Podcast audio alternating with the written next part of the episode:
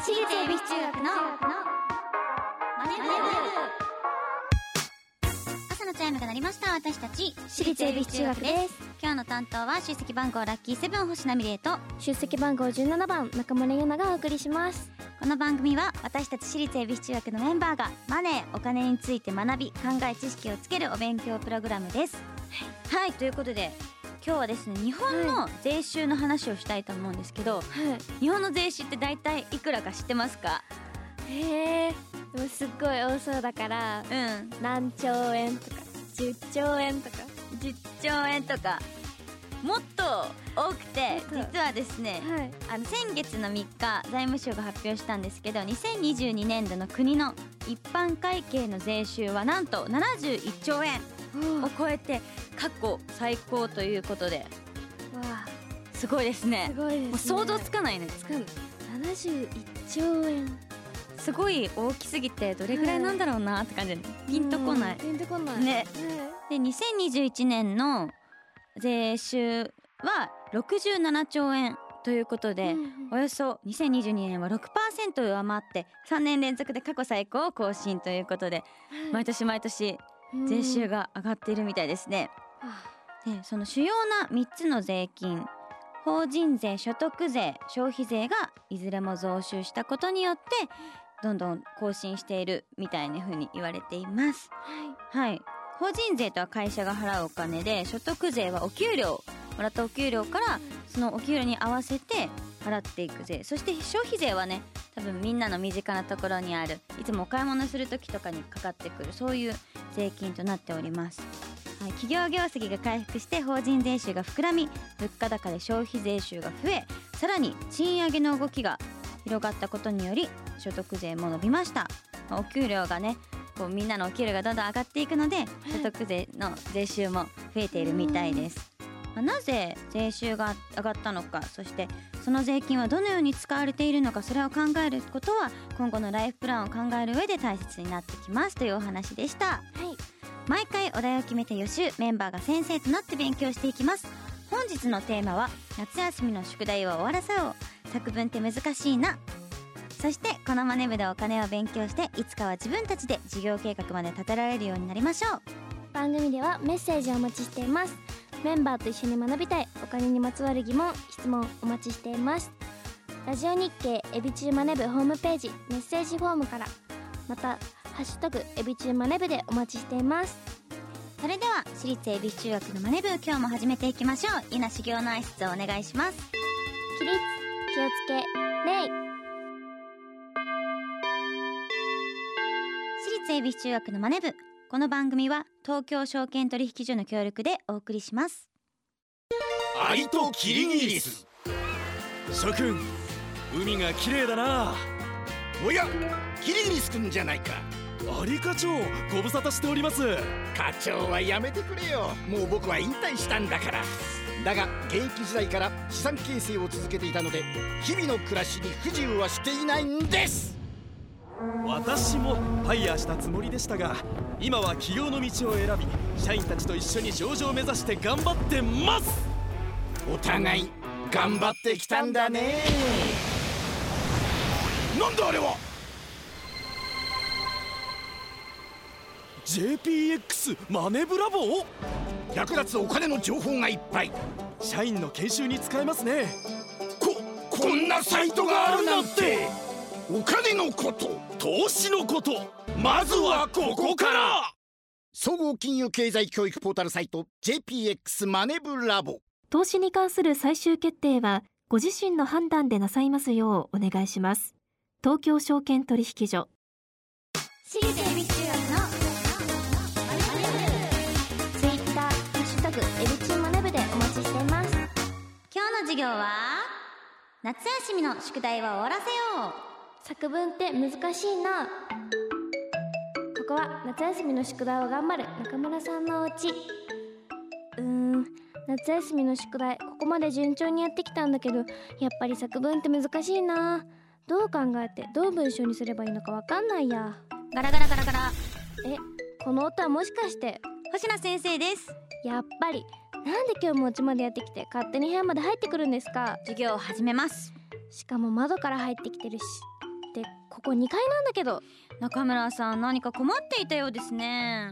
先生が勝手に2階の私の部屋に窓から入ってくるので困っています。それは一旦置いといて作文ですか？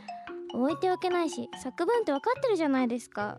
なるほど。あこれは税金の作文先生がその作文のお題を出しておいてなんで驚いてるんですか？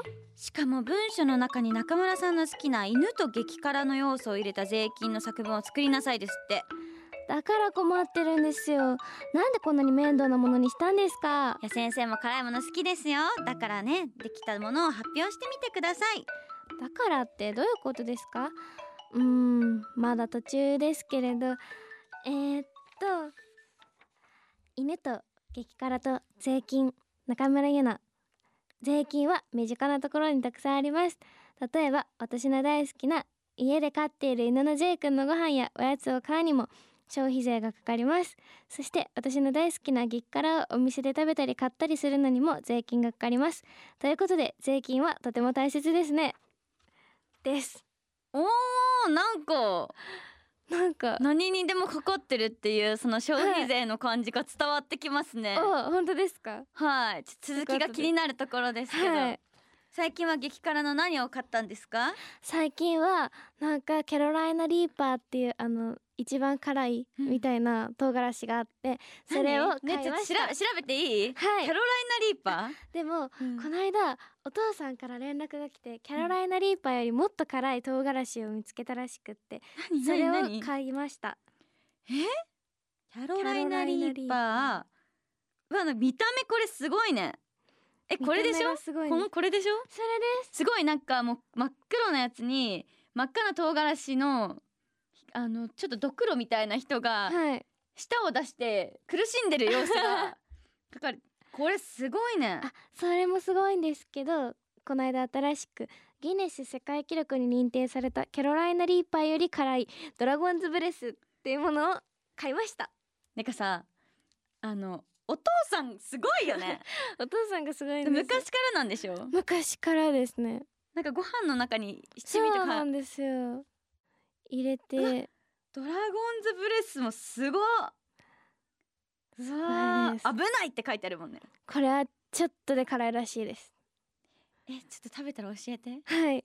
感想を言います。はいじゃあキャロライナズリーパーでしたっけ？キャロライナリリーパー。ーパーとドラゴンズなんとかにもはい。税金がかかってるんですね。はい。ということでまあねちょっと話はそれましたがはい。税金について改めて説明しますと私たちが普段納める税金といえば買い物をしたり食事をした時に負担する消費税と所得に応じて納める所得税が身近にあるのではないでしょうか、えー消費税は商品の販売やサービスの提供に対してかかる税金のことです、えー納税するのは製造業やサービス業などの事業者ですが負担するのは消費者などの私たちですねが消費税として払ったものが事業者が払ってそれを国に納めるという間接税となっております。はい。はい。そして所得税は個人の所得収入から経費などを引いたものに対してかかるお金でございます。はい所得が多くなるほど税率が高くなるということで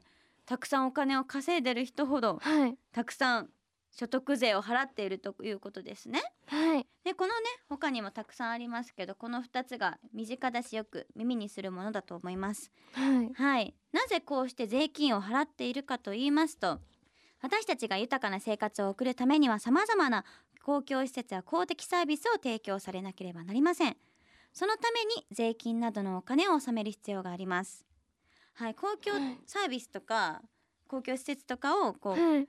運営していく中でかかっていくお金なんですね税金は。うん。まあ結構いろいろありますよね。身近なもので言いますと小学校とか市役所とか、みんなが遊ぶ公園だったり市民病院、まあ、ゴミを処理するゴミ処理施設や交番あと信号機とかはい救急車消防車とか本当にこれがなくなっちゃったらえ過ごしていくの大変だよなっていうものがねたくさんあるので私たちの生活を支えてくれています、まあ、なくなっちゃうともう結構す考えられなくない？大変なことになっちゃいそうですね。ねえすごい無法地帯になっちゃいそうだしね、うんうん警察呼ぶときに有料になったらそれは結構困るね。困る。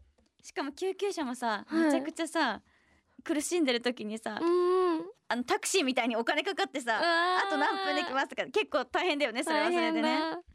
いや助かっておりますけどそんなね、国や自治体が公共施設や公共サービスを提供するためには多くの費用が必要になってきます。えその費用をみんなで出し合って負担しているのが税金です。ということでまあ税金のこう内訳ですね。はいどういうところからどういう税金を集めてどういうふうに使っていこうっていうのを毎年ですね国会でいろいろ話し合って予算案を決めるんですけどはい。じゃあちょっとそれを見ていきたいと思います。はい。令和5年度の当初の予算ですね。それの歳入と歳出の内訳のグラフを見ていきたいと思います。はい。はいということでまずは歳入の方ですね、まあ、所得税とか法人税消費税が半分以上を占めていますね、はい。法人税は会社などの所得に対してかかる税金のことです、はい。まあ、あとはね相続税とか酒税とかタバコ税とかが少しあるんですけど、はい。まあそれだけじゃなかなかやっぱその、うん。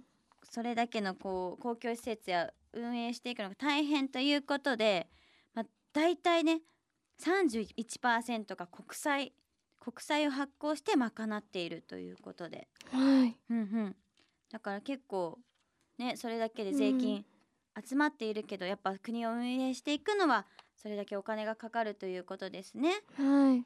歳入の総額はなんと114兆ということで。さっきのね今年が71一丁兆円ですね。はい。だからそれだけじゃ足りないということでうん。国債を発行して賄っているということです、はい。まあ、予算案は状況においてちょっとまあ変化したり例えば災害があったとかでいろいろお金がかかってしまったりすると変わることもあるんですけど大まかには変化することはないそういうものになっております。はい。そしてじゃあ一方で国の一般会計歳出の方を見ていきたいと思います。はいこちらはやっぱり社会保障関係費が私たちの健康や生活を守るために使われているものが36兆8889億円32%を占めています。他には地方交付税交付金だったりとかあとは私たちのそのあの借りてたお金を返す国債費などがありますね、はい。こんな感じで私たちの税金ははい。使われたりとかされてますけど、はい。ピンときますか？難しいね。難しいですよね。難しい。でもね本当にね、はい。こうやっぱみんなでうんうん。私たちの税金で国がいろいろと動いてるってことがわかりますね、はい。うん。はい。ということで今日もお勉強になりました。最後に今日の夏休みの宿題を終わらせよう。作文って難しいな。ゆななりにまとめると。税金も作文も難しい次回もしっかりお勉強していきたいと思います。ラジオ日経私立恵比寿中学のマネブ私立恵比寿中学のマネ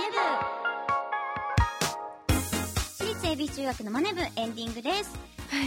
はい夏休みですね。夏休みですね。やりたいことありますか？夏休みになったらもう海に行ってプールに行って遊びたいです。ちょうどね私たちファミエンを昨日はい終えました、はい。ねここからまたね夏のイベントもあるんですけど、うん。少し落ち着くから夏っぽいことみんなでできたらいいですね。はい。ここでお知らせです。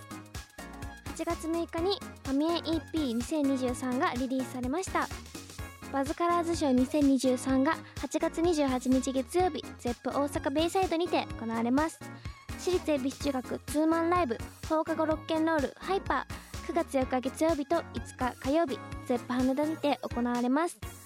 オケラディスク2023が10月7日パシフィコ横浜10月22日東京国際フォーラムホール A にて開催されます。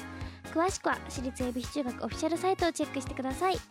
番組ではメッセージをお待ちしています。今日の授業の感想次回の宿題についてメンバーへのメッセージ宛先はラジオ日経エビチューマネブホームページメッセージフォームからまたハッシュタグエビチューマネブでお待ちしています。それではまた来週私立恵比寿中学のマネブ。ここまでのお相手は出席番号ラッキーセブン星名美玲と出席番号17番中村ゆなでした。